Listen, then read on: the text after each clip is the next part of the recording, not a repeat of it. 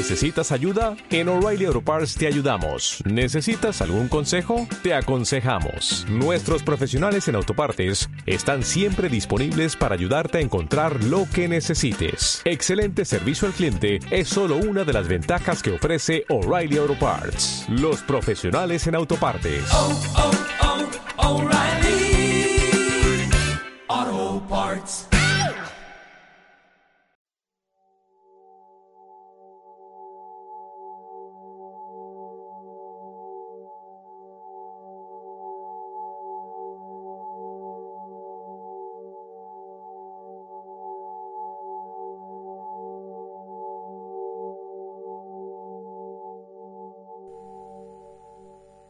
Cuando Gregorio Sansa se despertó una mañana después de un sueño intranquilo, se encontró sobre su cama convertido en un monstruoso insecto. Estaba tumbado sobre su espalda dura y en forma de caparazón, y al levantar un poco la cabeza veía un vientre abombado, parduzco, dividido por partes duras en formas de arco, sobre cuya protuberancia apenas podía mantenerse el cobertor, a punto ya de resbalar al suelo. Sus muchas patas, ridículamente pequeñas en comparación con el resto de su tamaño, le vibraban desamparadas ante los ojos. ¿Qué me ha ocurrido? pensó. No era un sueño.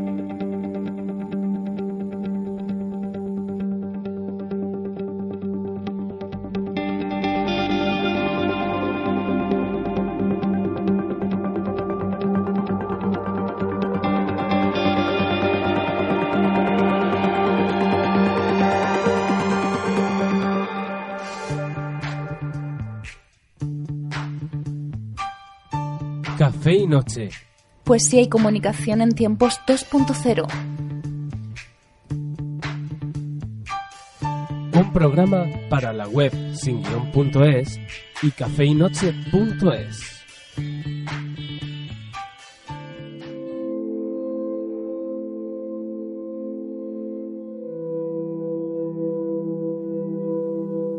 Te saluda Juan Díaz. Bienvenido a un nuevo número de este podcast, el cual versa sobre literatura. Hoy te hablaré del magnífico escritor Frank Kafka, pues se han cumplido 130 años de su nacimiento y no puede faltar en este espacio sonoro. Corría el año 1883, cuando Frank Kafka, quien se convertirá en uno de los grandes referentes de la literatura, abre sus ojos por primera vez en Praga. Es criado por una familia judía de comerciantes en un ambiente cultural alemán, por lo que no es de extrañar que sus fuertes raíces le empujasen hacia el sionismo y sintiese un enorme deseo de viajar a Palestina, una ilusión que se vio frustrada a causa de una tuberculosis que le causaría la muerte con solo 31 años. El gran escritor del que te hablo en el programa podía haber sido más bien abogado o haberse dedicado a ordenar papeles en una oficina, ya que estudió derecho, pero no. En contra de los deseos de su familia, Kafka se dedica de lleno a la literatura y escribe grandes obras que cuando le estaba llegando la muerte pide que sean quemadas. Sin embargo, Masbrod desobedece a su amigo y gracias a ello contamos con textos que han marcado un antes y un después en la historia de la literatura. Escuchamos Ante la ley.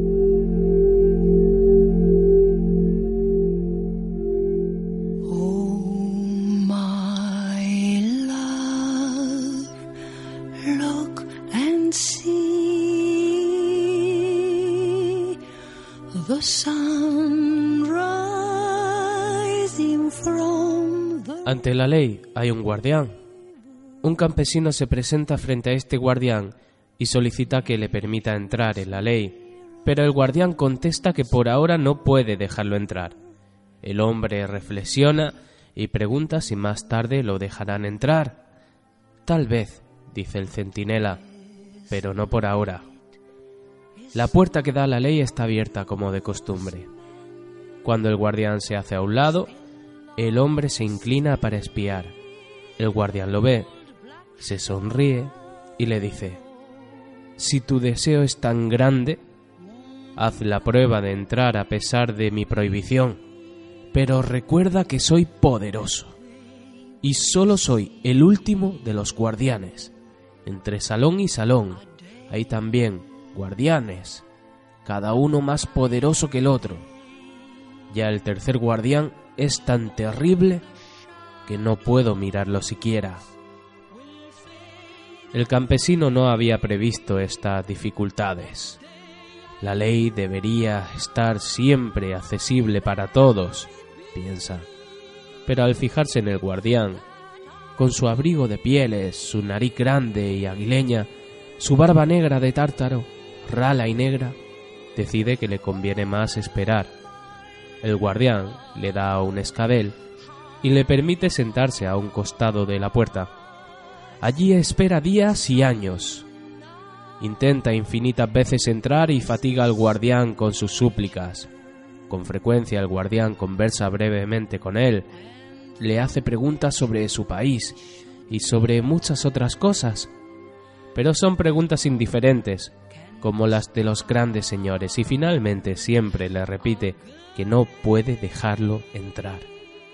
El hombre, que se ha provisto de muchas cosas para el viaje, sacrifica todo, por valioso que sea, para sobornar al guardián. Este acepta todo, en efecto, pero le dice, lo acepto para que no creas que has omitido ningún esfuerzo. Durante esos largos años, el hombre observa casi continuamente al guardián, se olvida de los otros y le parece que este es el único obstáculo que lo separa de la ley. Maldice su mala suerte durante los primeros años audazmente y en voz alta. Más tarde, a medida que envejece, solo murmura para sí. Retorna a la infancia y como en su cuidadosa y larga contemplación del guardián, ha llegado a conocer hasta las pulgas de su cuello de piel. También suplica a las pulgas que lo ayuden y convenzan al guardián. Finalmente, su vista se debilita y ya no sabe si realmente hay menos luz o si solo lo empañan sus ojos. Pero en medio de la oscuridad distingue un resplandor que surge inextinguible de la puerta de la ley. Ya le queda poco tiempo de vida. Antes de morir, todas las experiencias de esos largos años se confunden en su mente en una sola pregunta, que hasta ahora no ha sido formulada. Hace señas al guardián para que se acerque, ya que el rigor de la muerte comienza a endurecer su cuerpo. El guardián se ve obligado a agacharse mucho para hablar con él, porque la disparidad de estaturas entre ambos ha aumentado bastante con el tiempo para desmedro del campesino. ¿Qué quieres saber ahora? pregunta el guardián. Eres insaciable. Todos se esfuerzan por llegar a la ley, dice el hombre. ¿Cómo es posible entonces que durante tantos años nadie más que yo pretendiera entrar? El guardián comprende que el hombre está por morir y para que sus desfallecientes sentidos perciban sus palabras, le dice junto al oído, con voz atronadora, Nadie podía pretenderlo, porque esta entrada era solamente para ti. Ahora voy a cerrar.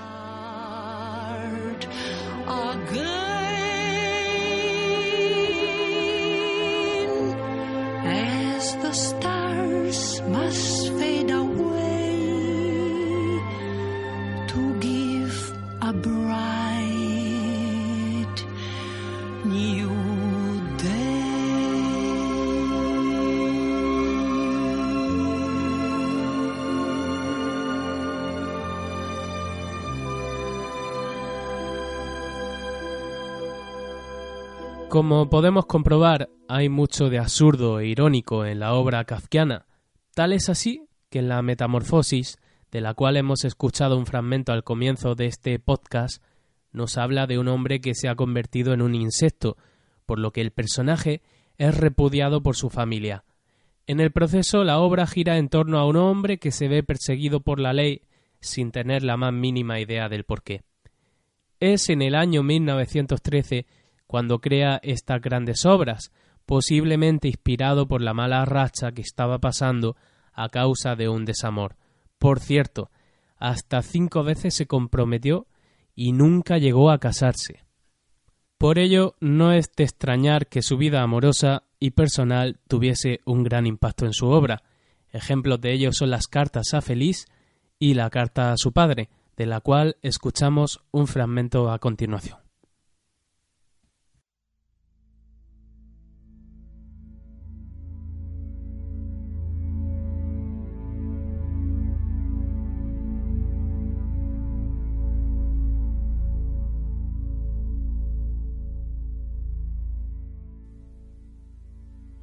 Querido padre, me preguntaste una vez por qué afirmaba yo que te tengo miedo. Como de costumbre no supe qué contestar, en parte justamente por el miedo que te tengo, y en parte porque los fundamentos de ese miedo entran demasiados detalles como para que pueda mantenerlos reunidos en el curso de una conversación. Y aunque intente ahora contestarte por escrito, mi respuesta será no obstante muy incomprensible porque también al escribir el miedo y sus consecuencias me inhiben ante ti, y porque la magnitud del tema excede mi memoria y mi entendimiento. Para ti, el asunto fue siempre muy sencillo, por lo menos por lo que hablabas al respecto en mi presencia, y también sin discriminación en la de muchos otros. Creías que era más o menos así. Durante tu vida entera trabajaste duramente, sacrificando todo a tus hijos, en especial a mí. Por lo tanto, yo he vivido cómodamente, he tenido absoluta libertad para estudiar lo que se me dio la gana. No he tenido que preocuparme por el sustento, por nada, por lo tanto, y en cambio de eso, tú no pedías gratitud. Tú conoces cómo agradecen los hijos. Pero esperabas por lo menos algún acercamiento, alguna señal de simpatía. Por el contrario, yo siempre me he apartado de ti, metido en mi cuarto, con mis libros, con mis amigos insensatos, con mis ideas descabelladas. Jamás hablé francamente contigo. En el templo jamás me acerqué a ti. En Franzenbad no fui jamás a visitarte. Tampoco he conocido el sentimiento de familia, ni me ocupé del negocio ni de tus otros asuntos, tendose la fábrica y te abandoné luego. Apoyé a Odla en su terquedad y mientras que por ti no muevo un dedo, si siquiera te traigo una entrada para el teatro, no hay cosa que no haga por mis amigos. Si haces un resumen de tu juicio sobre mí, surge que no me reprochas nada que sea en realidad indecente o perverso, excepto tal vez mi reciente proyecto de matrimonio, sino mi frialdad, mi alejamiento, mi ingratitud, y me lo echas en cara como si fuese culpa mía, como si mediante un golpe de timón hubiese podido dar a todo esto un curso distinto, en tanto tú no tienes la menor culpa, salvo tal vez la de haber sido excesivamente bueno conmigo.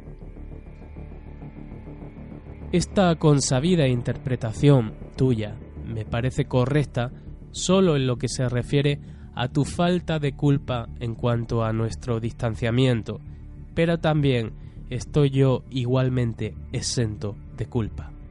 Si pudiera conseguir que reconocieras esto, entonces sería posible, no digo una vida nueva, para ello los dos somos ya demasiado viejos, pero sí una especie de paz, no un cese, pero sí un atenuamiento de tus incesantes reproches.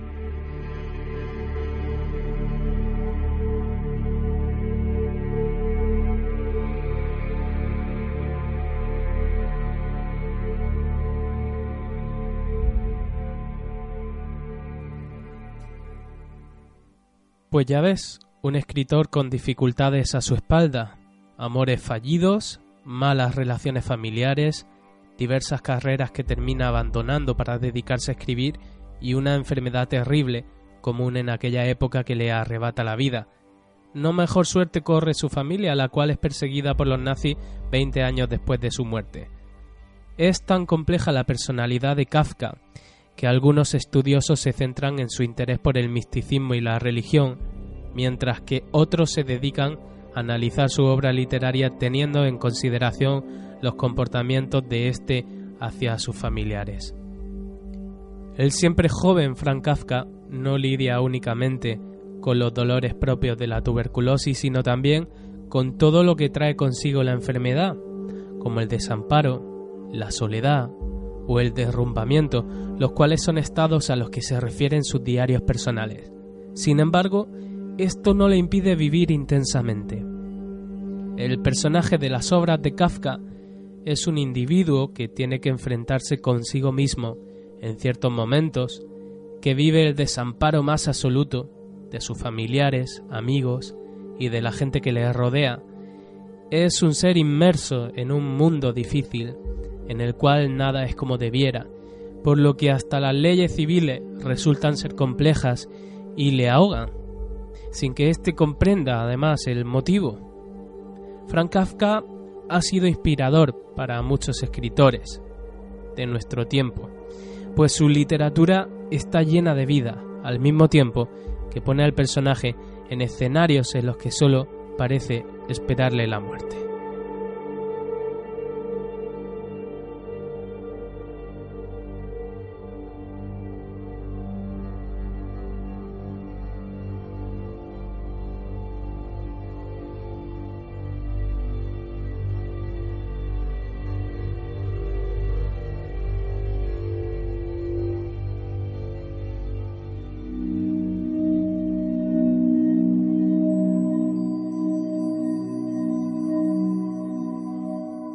Hace varios años me mandaron leer la Metamorfosis en la universidad, en periodismo, y aquella historia de ese bichito que está encerrado en un cuarto me inspiró para escribir un relato. Eh, este relato va de una persona que se encuentra también encerrada, que está encerrada en sí misma realmente y, bueno, empezaba de la siguiente manera. Encerrado en un cuarto. Aunque no llevo mordazas o cadenas, sencillamente la puerta se halla cerrada y me encuentro aislado del mundo. No ha hecho falta más, solo eso para apartar a un hombre del exterior. Imagino historias que se asemejen a mi situación, hazañas de personas que luchan por recuperar la libertad y se aferran a algo, tal vez, que pueda dar sentido a sus vidas, una esperanza a través de la cual es posible obtener todo lo inimaginable. Supongo que no son más que sueños, pero por si acaso, me decanto por creer que una llama permanece encendida, y guardo la esperanza de tener pronto los pies en la calle, o en lo que haya al otro lado. De algo estoy muy seguro, me encuentro completamente atrapado, una de las posibilidades de escapar es la única ventana que hay en la habitación, pero como grandes impedimentos hay unos barrotes, los cuales convierten mi ilusión de huir en un sueño que sin duda tornará en fracaso. Mi historia puede ser similar a otras, no lo dudo. Sin embargo, dejaré claro que no me siento un insecto ni nada por el estilo, y sea al cien por cien que soy un hombre de pies a cabeza. Además, si fuese un insecto, como aquel del que habla Kafka en uno de sus doloridos cuentos, os digo con toda seguridad que saldría por la ventana volando con mis alas de bicho inútil. No todos tenemos lo que queremos, y la vida puede llegar a ser una puta maldición. ¿Es que este jodido día no va a acabar nunca?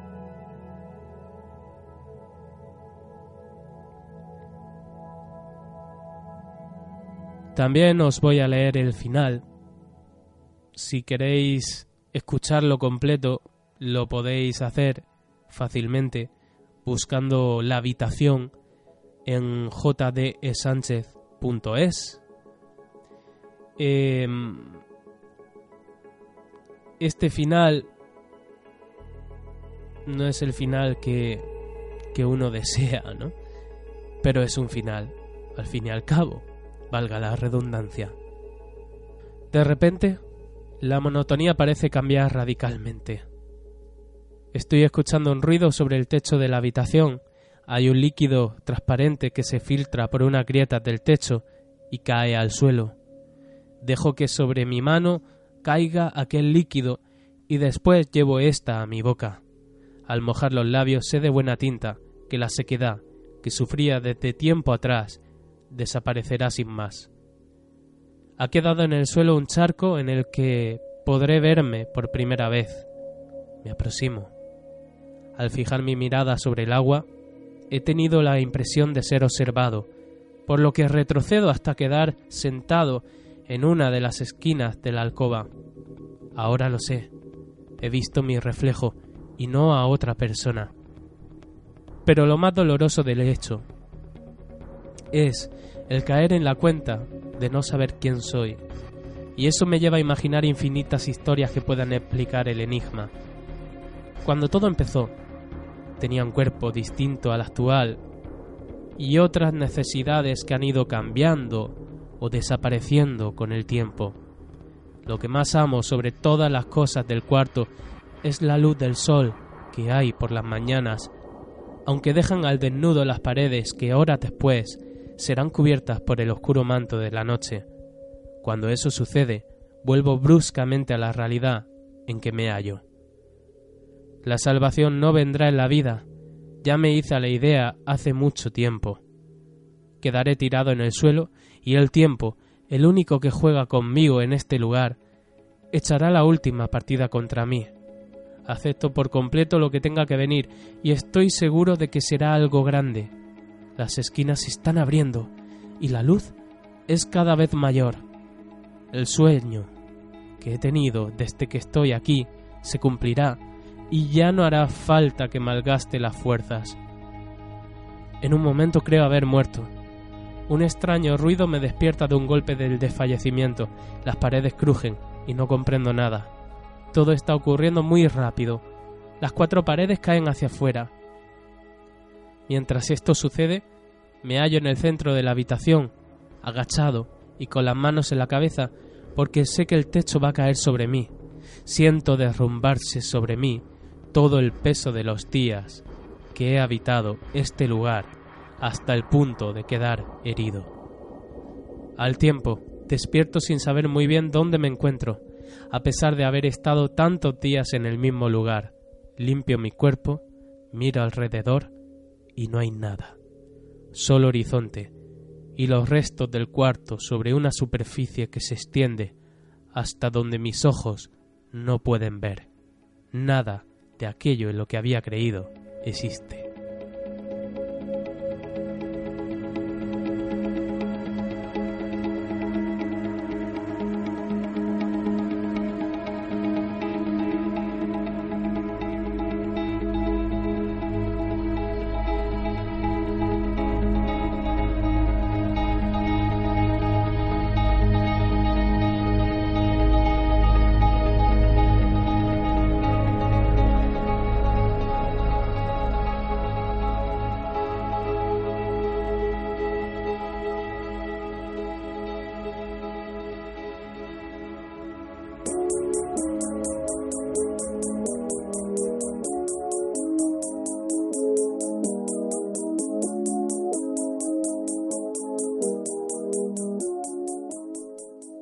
Hemos llegado ya al final del programa. Espero que lo hayáis disfrutado. Y dentro de muy poco habrá otro más de otra historia seguramente completamente diferente. Así que bueno, la música que habéis estado escuchando a lo largo del programa pertenece a la banda sonora de Drive, una película que desde aquí os recomiendo y que ya que hemos hablado de Frank Kafka, pues os digo que es muy kafkiana esta historia que cuentan en Drive. Eh, a continuación, para finalizar este programa, vamos a escuchar un grupo, ya está sonando de fondo, y el grupo en cuestión es The Empire of the Sun. La canción Standing on the Shore. Mi inglés es un poco complicado, es un poco difícil no lo entienden ni los ingleses. Pero bueno, se hace todo lo que se puede. Hasta la próxima. Por cierto, antes de irme, los métodos de contacto. Ya sabéis que podéis localizarme en JD Sánchez, así estoy en Twitter. así de fácil, en cafeinoche.singuion.es podéis dejar todos los mensajes que queráis. El correo mío es jdsanchez85 y seguro que hay otras formas de localizarme. En Facebook también me encontráis y en Twitter, bueno, en Twitter ya lo he dicho, perdonad, en 20, en 20 estoy como Juan Díaz Sánchez. Hasta la próxima, ahora sí, disfrutad de la música.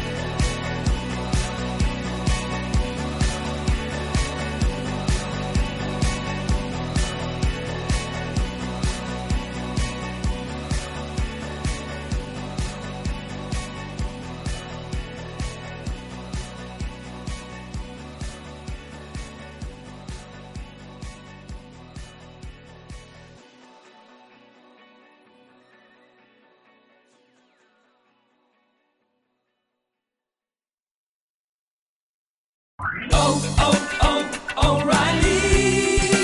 you need parts? O'Reilly Auto Parts has parts. Need them fast? We've got fast. No matter what you need, we have thousands of professional parts people doing their part to make sure you have it. Product availability. Just one part that makes O'Reilly stand apart. The professional parts people. Oh, oh, oh, O'Reilly.